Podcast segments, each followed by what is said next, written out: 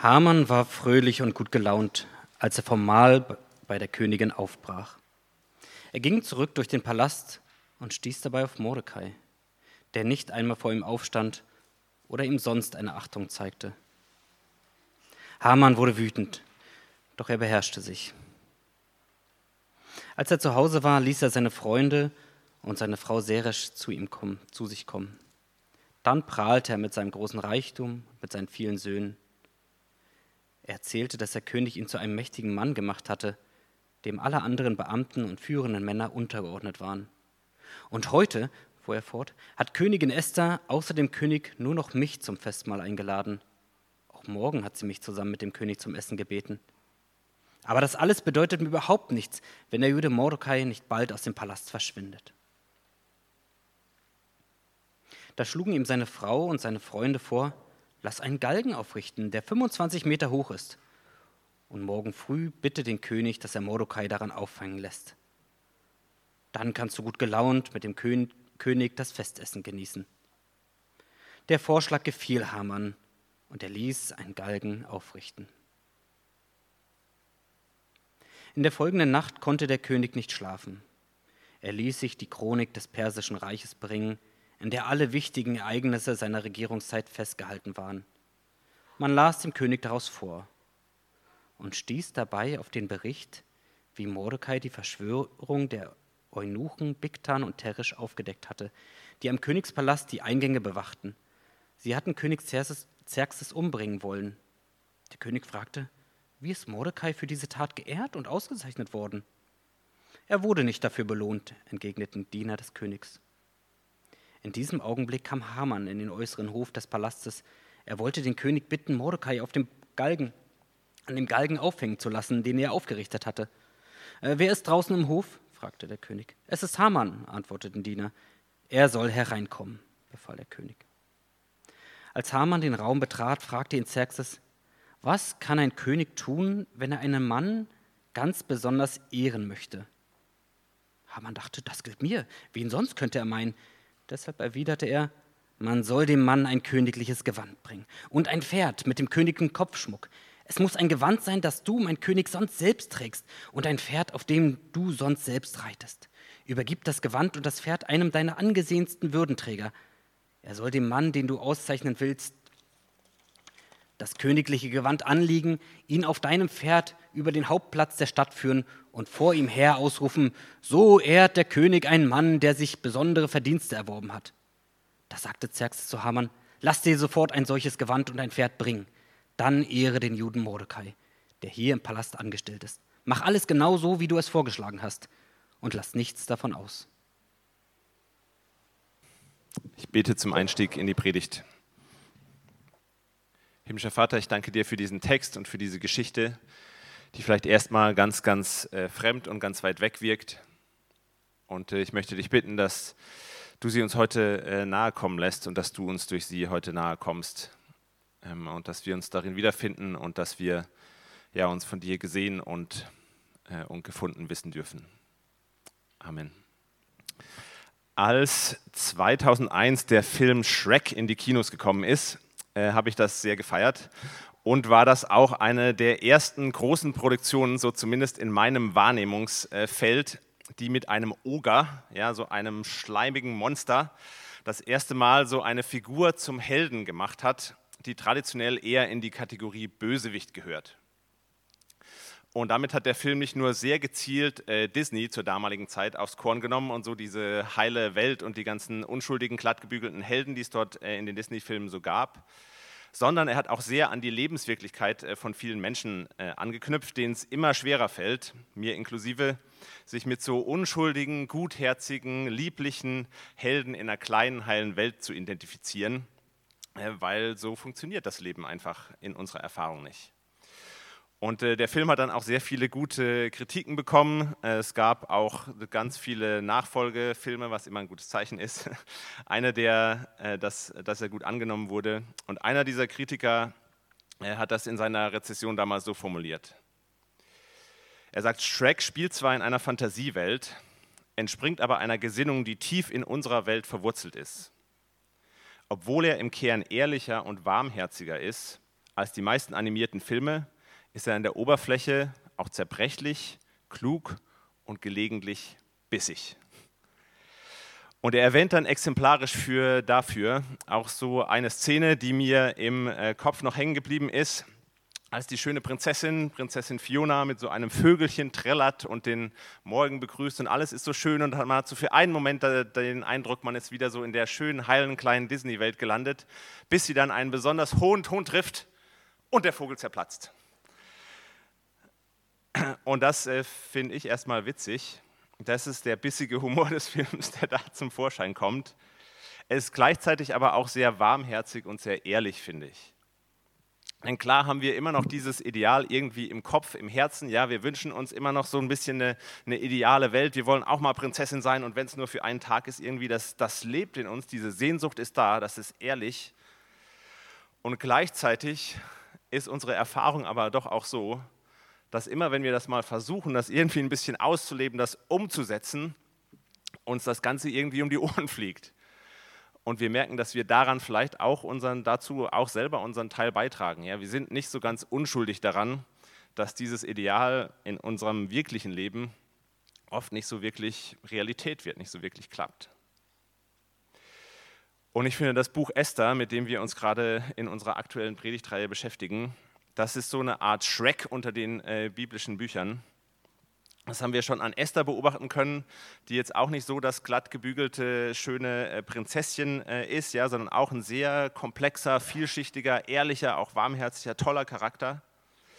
Und ich finde, wir können das auch beobachten, wenn wir uns äh, heute mit Hamann, mit dem Bösewicht der Geschichte beschäftigen. Und da hinkt jetzt mein Bild so ein bisschen, also Hamann wird hier nicht irgendwie als verkappter Held dargestellt oder so, überhaupt gar nicht aber trotzdem auch als eine Figur, die zutiefst tragisch ist und die auch was hat, von dem ich sagen muss, dass es mir irgendwie näher, als es mir vielleicht lieb ist, je länger ich drüber nachdenke und je mehr ich mich darauf einlasse. Und auch wenn diese Geschichte in einer mir völlig fremden Welt spielt, ja, irgendwie Perserreich, anno dazu mal, dann hält sie mir doch, kann sie uns, glaube ich, doch auch in unserer Lebenswirklichkeit, in dem, wie wir das Leben erleben, auf, eine, auf eine ganz bissige und unterhaltsame Weise, aber auch auf eine warmherzige und ehrliche Weise so einen Spiegel vorhalten und uns ähm, weiterhelfen und uns, glaube ich, an so ein paar Stellen im Herzen irgendwie erreichen, ähm, wo, sich, wo sich auch bei uns was, was Böses festgekrallt hat, wo was verkrustet ist vielleicht und wo dieser Text eben rankommt. Ähm, genau, mit seiner ganz besonderen Art. Und ich will das unter drei Überschriften setzen heute Morgen. Äh, zum einen will ich eingehen auf das Wesen des Bösen, also was ist das, was Hamann hier wirklich zum Bösewicht macht, die Wirkung des Bösen, was macht das denn mit ihm, was löst das bei ihm und anderen aus? Und drittens die Tragik des Bösen, äh, nämlich dass es, glaube ich, durchaus auch eine Alternative gibt oder gegeben hätte für ihn auch. Das Wesen des Bösen ähm, in dieser Geschichte, das ist jetzt keine vollständige Abhandlung des Bösen, aber ich glaube, was Hamann zum Bösewicht macht, in dieser Geschichte, der Kern des Ganzen, ist die Tatsache, dass er sich die ganze Zeit ausschließlich mit einem glasklaren Fokus nur um sich selber dreht. Egal was passiert, es geht ihm die ganze Zeit einfach nur um sich selbst. Und ich finde, am allerdeutlichsten wird das in der Szene, wo der König ihn danach fragt, was er denn mit einem Mann machen soll, den er ehren will, dem er eine besondere Ehre erweisen will. Und der erste Gedanke, der ihm ganz intuitiv in den Kopf poppt, ja, wo er gar nichts anderes denken kann, ist, ah, es geht hier um mich. Natürlich geht es hier um mich. Um wen sollte es sonst gehen? Es gibt überhaupt gar niemand anderen in meinem Universum, der dafür in Frage kommen würde. Und da finde ich das ganz besonders offensichtlich, dieser Fokus auf sich selbst bei Hamann. Aber ich finde auch vorher in der, ähm, in der Geschichte kann man das schon immer und immer wieder irgendwie äh, beobachten. Ganz kurz vielleicht auch noch, ähm, das hilft, um die Stelle hier ein bisschen einzuordnen. Ähm, Haman ist vom König eigentlich schon zur zweithöchsten Position erhoben worden im ganzen Reich nach dem König. Ähm, er ist der, steht über allen Beamten, Ministern und so weiter. Und ähm, das bringt mit sich, dass sich alle Bediensteten am Königshof auch vor ihm vorbei, verbeugen sollen. Aber Mordechai, der Ziehvater von Esther, die inzwischen König geworden ist, Cousin auch, älterer Cousin von Esther, ähm, der weigert sich das zu tun. Und die Reaktion von Haman, als er das mitbekommt, als ihm das jemand steckt, wahrscheinlich weil jemand weiß, dass ihn das ärgern wird, ist nicht einfach Mordechai als Einzelperson irgendwie jetzt zu bestrafen oder ihn umbringen zu lassen, ja, direkt das als Kapitalverbrechen zu nehmen, sondern er muss gleich das ganze Volk ausrotten lassen, was zu ihm gehört. Und er lässt sein politisches Handeln dann davon bestimmen, von seiner Selbstsucht. Und er lässt ein Edikt im ganzen Reich, dass alle Juden, alle, die ähm, zum Volk von Mordechai gehören werden, ausgerottet werden sollen. So wichtig nimmt er sich selbst, um Entscheidungen von solcher Tragweite zu treffen, weil er sein, weil sein persönliches Ego, weil er sich da irgendwie angekratzt fühlt. Und das beste Wort, um das auf den, auf den Punkt zu bringen, ähm, auf das ich gekommen bin, wie wichtig er sich hier nimmt, ist Hochmut. Hochmut. Ähm, und es gibt eine Definition äh, vom britischen Autor C.S. Lewis, der Hochmut äh, definiert als einen rücksichtslosen, ruhelosen, humorlosen Fokus auf sich selbst. Einen rücksichtslosen, ruhelosen, humorlosen Fokus auf sich selbst. Ich finde, das bringt die Haltung von Hamann auf den Punkt. Und äh, an der Stelle sagen wir vielleicht, ja, schön, äh, schöne Geschichte, ist aber nicht mein Problem. Ich habe eigentlich die meiste Zeit eher damit zu kämpfen, dass ich viel zu schlecht von mir denke. Ja, ich habe diese Stimmen im Kopf, ich mache mich eigentlich eher die ganze Zeit runter. Und ich finde die Brillanz dieser Definition, warum ich die auch ausgewählt habe, hier von äh, C.S. Lewis, liegt darin, darin dass, sie, dass sie aufzeigt, dass sie das offen lässt, dass sie das mit einschließt, dass es, dass es beim Hochmut zwei Seiten gibt, die Teil derselben Medaille sind. Ja, er sagt, der eine Ausdruck von Hochmut ist Überheblichkeit, ja, ich fühle mich allen irgendwie überlegen, ich habe das Gefühl, ich bin wichtiger als alle anderen, deshalb muss es hier die ganze Zeit um mich gehen, deshalb ist der Fokus so auf mir selber. Es gibt aber auch die Form, die für uns vielleicht ein bisschen weniger offensichtlich ist oder die wir nicht so klar als Hochmut benennen würden.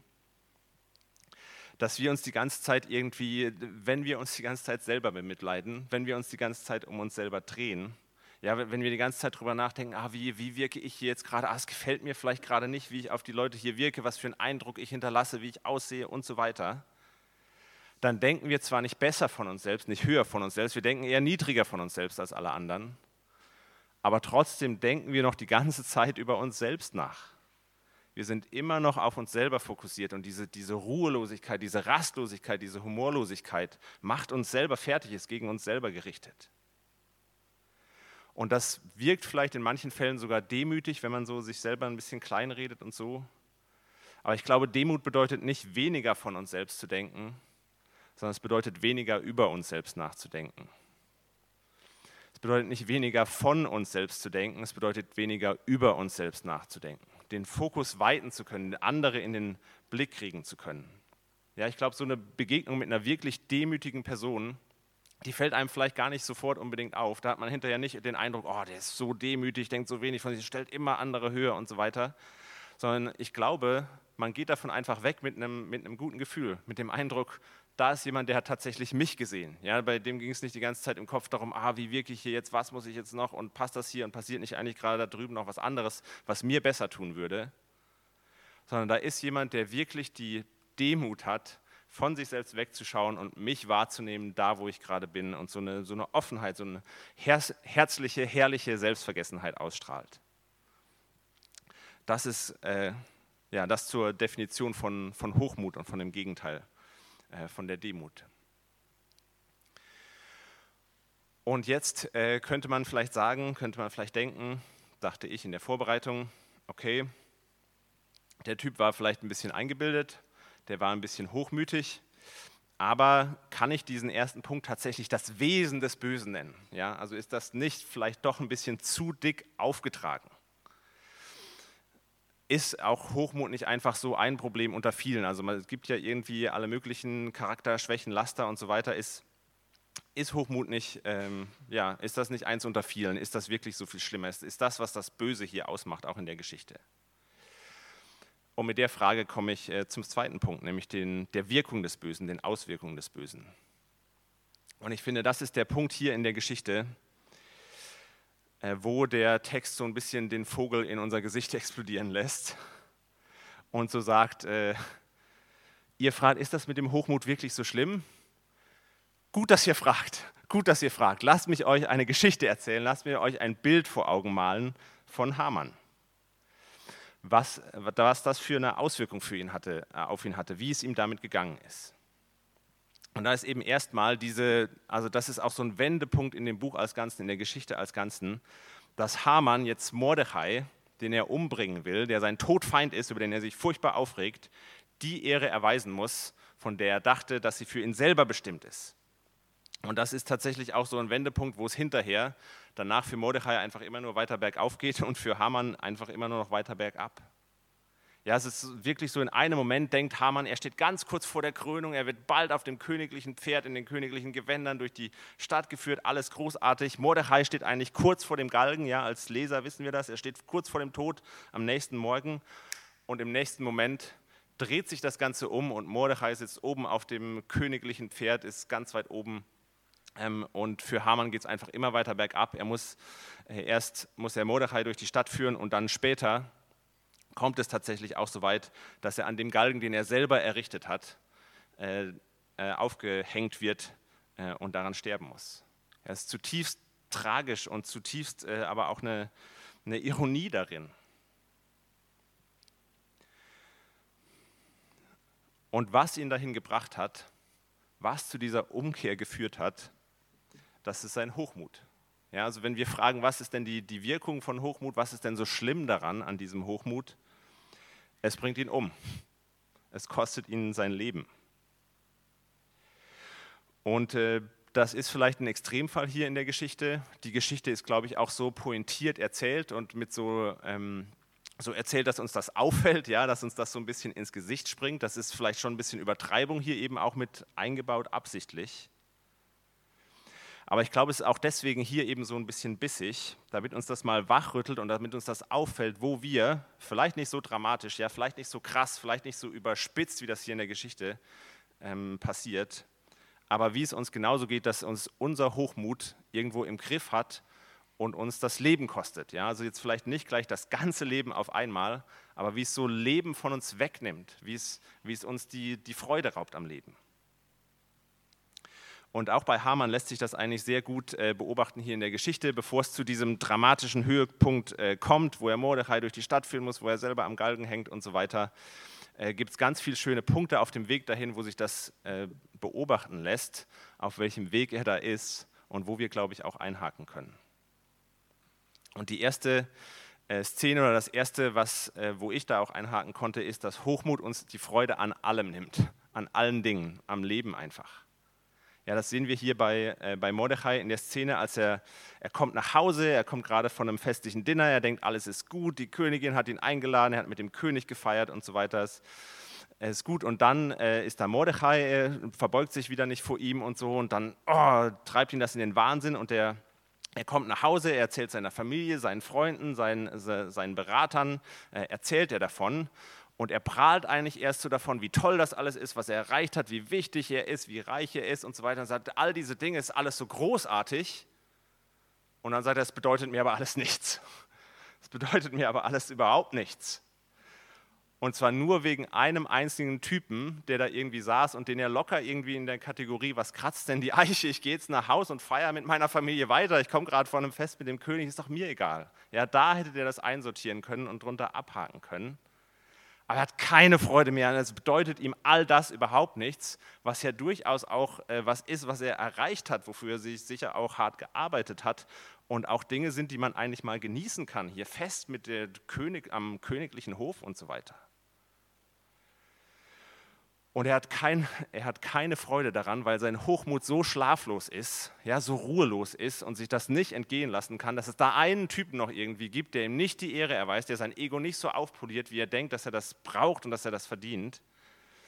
Dass er all das, all das, was er geschafft hat, all das, das Großartige eigentlich, ja, all sein Status, seine Position, alles, was er genießen könnte, das ist für ihn alles nur Mittel zum Zweck, um sein Ego aufzupolieren und macht ihn dafür blind für die Schönheit, für das Gute, was auch darin liegt.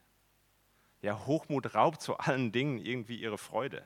Hochmut reduziert alles zu so einem Mittel zum Zweck. Es geht irgendwie nie um die Sache selbst, sondern nur noch um das, was es mir jetzt irgendwie gerade bringt.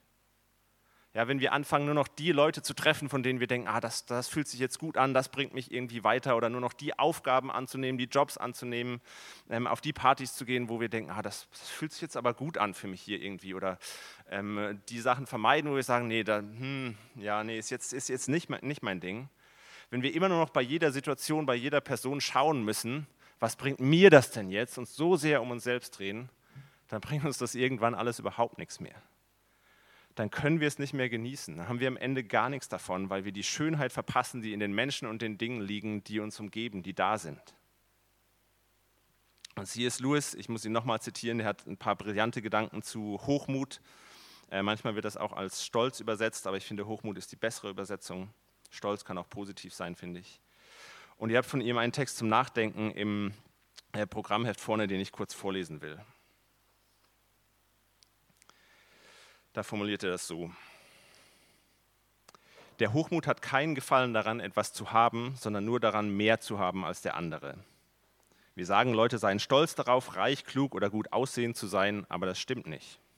Sie sind stolz darauf, reicher oder klüger äh, oder besser zu sein oder besser auszusehen als andere. Wären alle anderen genauso reich, klug oder gut aussehend, hätten sie ja nichts mehr, worauf sie stolz sein könnten. Der Hochmut kommt vom Vergleichen. Man genießt es, über den anderen zu stehen.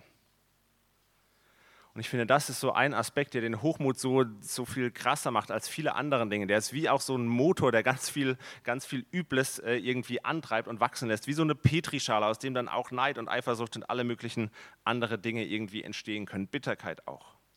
Das ist die Wurzel von so viel Bösem. Hochmut nimmt uns die Freude an allem. Und der zweite Aspekt, den ich äh, noch ansprechen will, das zweite Beispiel ist, dass Hochmut uns äh, beratungsresistent macht.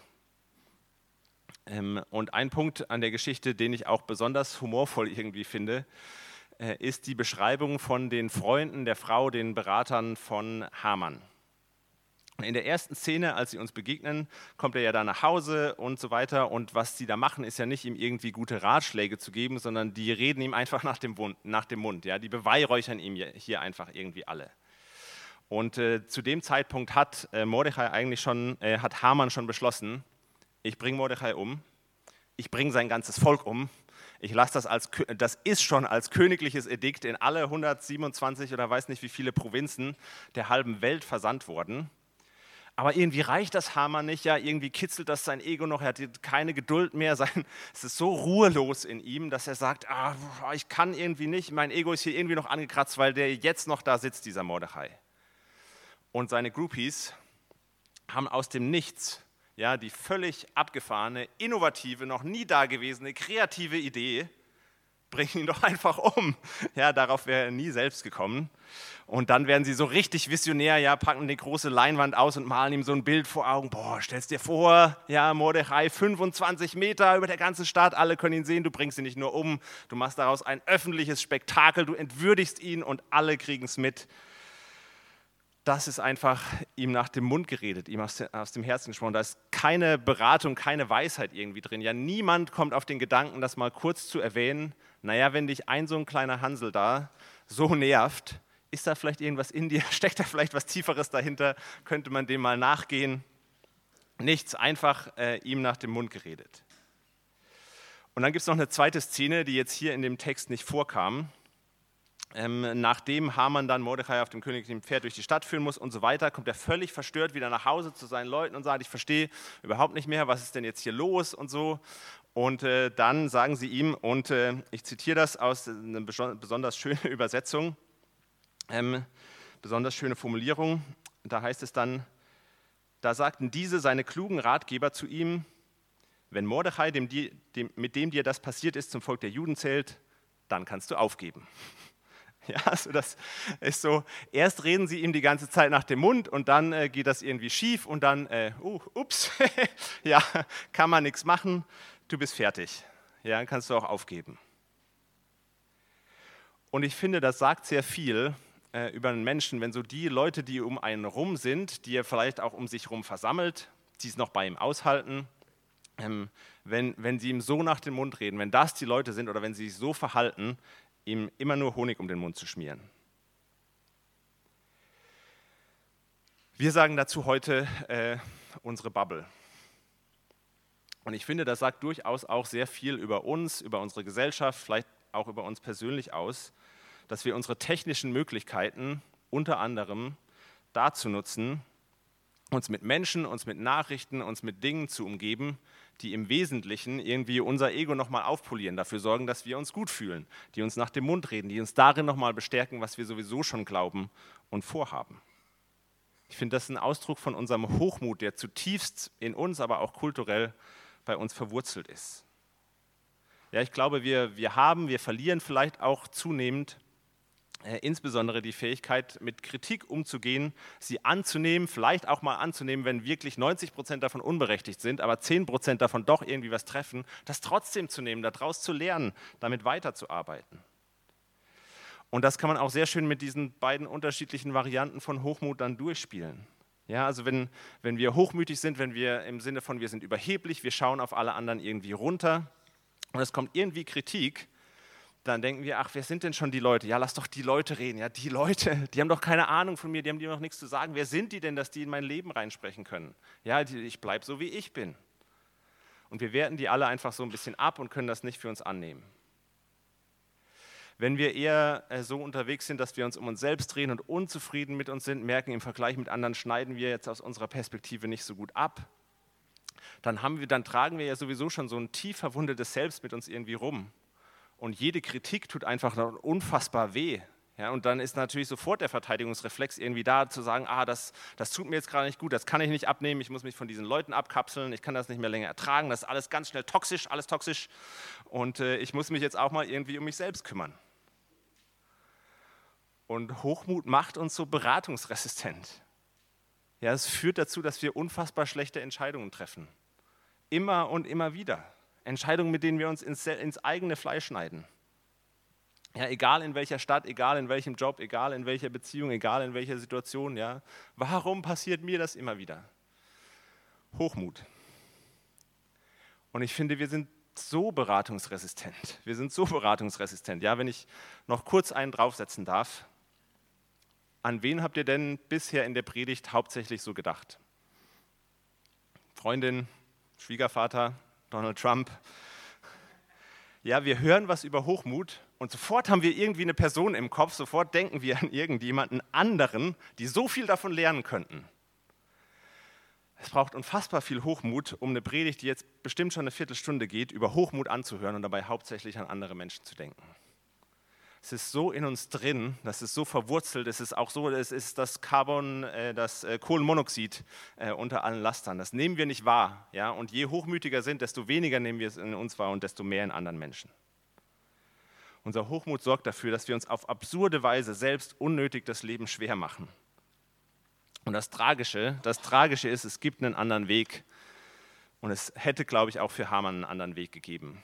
Und äh, das, darauf will ich jetzt im dritten Punkt noch äh, kurz eingehen. Die Tragik, die eigentlich dahinter steht. Die Tragik des Bösen. Und da begegnet uns eben in diesem, in diesem Text hier nicht nur der bissige Humor, sondern auch die Ehrlichkeit und die Warmherzigkeit, äh, wie ich sie aus Schreck kenne und schätze. Und zwar gibt uns ähm, die Geschichte hier tatsächlich mal so für einen Moment einen ganz tiefen Einblick in die Seele von Hamann, in die Seele des Bösen, wenn man so will. Und ich finde, das ist der Moment, äh, wo er beim König erscheint und denkt, ah, es geht hier um mich, der König will mich ehren. Und sofort hat er irgendwie ein Bild vor Augen, ja, er muss nicht lange überlegen, was, was will ich denn jetzt vom König, sondern er hat direkt ein Bild vom Augen, was er sich eigentlich wünscht. Da wird eine ganz tiefe Herzenssehnsucht bei ihm irgendwie angesprochen und zum Klingen gebracht. Ja, er will auf dem Pferd des Königs in den königlichen Gewändern durch die Stadt reiten. Da, das ist die, die Erfüllung aller seiner Träume. Ja. Und so diese Position auf dem Pferd, das ist die Position eines siegreichen Königs, ja, der gerade was erobert hat äh, und erfolgreich da irgendwo reinkommt. Und die Kleider des Königs, die Kleidung, hatte damals noch irgendwie eine viel tiefere Bedeutung als heute. Das finden wir in den alttestamentlichen Texten immer wieder, als äh, Elia, ein Prophet, Elisa seinen Mantel überwirft, macht er ihn damit zu seinem Nachfolger. Als Jonathan, äh, Königssohn, äh, David seine Kleider schenkt, dann sagt er nicht nur, hey, ich mag dich, zieh dir mal was Schickes an, sondern er sagt, du, du solltest eigentlich König sein. Ja, also mit der Kleidung transportiert man ein Stück von seiner Würde und gibt sie dem anderen weiter. Ja, und, und das ist das, was, was äh, Hamann sich zutiefst wünscht. Ja, Anteil an der Würde, am Status, an, an, am Ansehen des Königs. Das ist, das ist das, was ihn, glaube ich, im, im tiefsten antreibt. Und das ist so ein ganz warmherziger, ehrlicher Blick in sein Herz. Glaube, so hinter seinem Hochmut, hinter dieser ständigen Beschäftigung mit sich selbst, steckt eigentlich diese tiefe Verunsicherung. Ja, er ist auch nur ein ängstlicher Mensch letztendlich, der sich selber immer beweisen muss, der immer unter dem Druck steht, ja, ruhelos, schlaflos, humorlos, sich das zu beweisen, dass er auch gut ist, dass er auch zu den Guten gehört. Ja, das königliche Pferd, die königlichen Kleider, all das, auch dass er Mordechai sein ganzes Volk umbringen muss, dient alles irgendwie dem. Kommt, kommt daher, dass er das in seinem tiefsten Herzen nicht weiß, aber wissen muss. Ich bin eigentlich auch gut, ich bin eigentlich auch wichtig. Und ich finde, das ist so ein zutiefst menschliches Bedürfnis, was wir, glaube ich, alle haben. Ich kenne das zutiefst. Und tragischer, daran ist auch erstmal nichts verkehrt, aber tragischerweise merken wir das, glaube ich, nicht, wie sehr uns das in den Hochmut treiben kann wie sehr uns das in den Hochmut treiben kann. Ich glaube, deshalb beschäftigen wir uns auch immer wieder so viel, so rastlos und ruhelos mit uns selber, weil wir das so sehr brauchen und äh, uns aber oft nicht greifen können, sonst immer wieder durch die Finger gleitet. Ja? Zu wissen, glauben zu können, ich bin gut, ich glaube, wir inszenieren uns selber auch immer wieder so innerlich auf der Bühne unseres eigenen Herzens als wagemutiger, als besser, als liebevoller, als großartiger, als umweltbewusster, als wir es vielleicht tatsächlich sind, weil, weil wir das irgendwie brauchen und wir versuchen, das zu füttern. Ja? Wir sind desperate nach allem, was, das irgendwie, was uns irgendwie Bestätigung gibt. Und ich habe das schon mal zitiert, aber es passt an dieser Stelle einfach auch so gut. Ähm, es gibt äh, einen kanadischen äh, Professor, Joseph Rosen heißt der, äh, sonst nicht besonders bekannt, aber der hat damals, als Donald Trump äh, gewählt wurde, hat ihn das irgendwie schockiert und er hatte das Bedürfnis, irgendwie zu verstehen, was treibt diese Leute an, die ihn, die ihn wählen oder die ihn auch in meiner Heimat hier supporten. Und dann hat er ganz viele äh, verschiedene Leute kontaktiert, sich mit denen getroffen und darüber einen Artikel äh, geschrieben, 2018. Und äh, da schreibt er dann so als Zusammenfassung, als er sich mit ein paar von diesen Menschen getroffen hat, manchmal lief es besser, manchmal nicht so, er sagt, ich habe den Vorhang zurückgezogen und anstatt Feinde zu sehen, die ausschließlich von Hass und von Bikoterie motiviert sind, sehe ich verängstigte Leute, die versuchen, sich selbst davon zu überzeugen, dass sie gut sind. Wenn ich jetzt Leute aus dem linken Spektrum betrachte, glaube ich, dass das, was uns antreibt, gar nicht so unterschiedlich ist. Ja, ich sehe verängstigte Leute, die versuchen, sich selbst davon zu überzeugen, dass sie gut sind wie viel davon steckt in den verletzenden Worten, die uns vielleicht manchmal rausrutschen, die wir über andere sagen. Wie viel davon steckt in unseren Sorgen, in unserer Ängstlichkeit, dass Dinge jetzt nicht genau so funktionieren werden, wie wir es uns erhofft haben und dann muss ja alles zum Desaster werden, wenn unser Plan nicht klappt. Wie viel davon steckt in unserer Unfähigkeit, auch anderen mal zu vergeben, auch wenn sie wirklich einen Fehler gemacht haben, aber uns eben nicht als besser für, äh, für besser als sie zu halten. Wie viel davon steckt in unserem Mangel an Freude im Leben, in unserer Unfähigkeit, Kritik anzunehmen und daraus zu lernen? Und äh, ich habe den, den Move, den ich jetzt mache, in dieser Predigtserie schon mal gemacht, aber ich finde das wirklich auch erstaunlich im, ähm, im Buch Esther, wie sehr das hier Themen aufmacht, wie sehr das hier eine Tragik aufmacht und äh, wie krass ähm, das Neue Testament dann genau an diese Tragik, an diese Themen irgendwie anknüpft. Und ich finde das bemerkenswert bei Jesus zum Beispiel, dass er derjenige ist, der die Bösewichte seiner Zeit sieht und in den Blick bekommt und ihnen nicht nur einen anderen Weg aufzeigt, sondern ermöglicht. Ja, Jesus ist derjenige, der Zachäus in einem Baum entdeckt und sagt, heute, heute muss ich mit dir ähm, zu Abend essen. Heute will ich dein Gast sein. Jesus ist derjenige, der eine Frau sieht, die, die völlig, äh, die von allen verurteilt wird und sagt, ich verurteile dich nicht. Jesus ist derjenige, der selbst im Sterben den Fokus noch nicht auf sich hat. Ja, im Moment, wo er selber eigentlich unfassbar leidet, sieht er noch den Typen neben sich und sagt, noch heute wirst du mit mir im Paradies sein. Und so äh, diese, das ist Jesus Art zu sagen, hier ist mein königliches Gewand hier ist mein königliches Pferd, ich gebe dir das, du hast Teil an meiner Würde, ich sehe dich.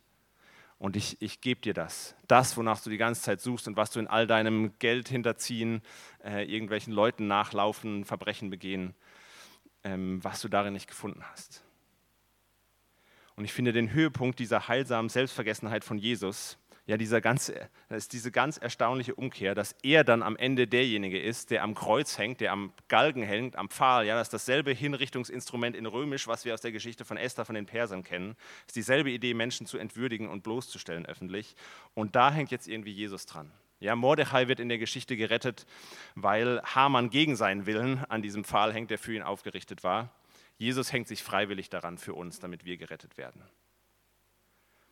Haman musste die Position eines Dieners äh, einnehmen und äh, Mordechai durch die Stadt führen und ihn irgendwie große Ehre zuteil werden lassen. Jesus macht das für uns freiwillig. Er, Weihnachten, er kommt zu uns auf die Erde und lässt sein königliches, er lässt die Liebe Gottes zurück. Er wird von ihr verlassen am Kreuz. Und dadurch lässt er uns das das wirklich glauben.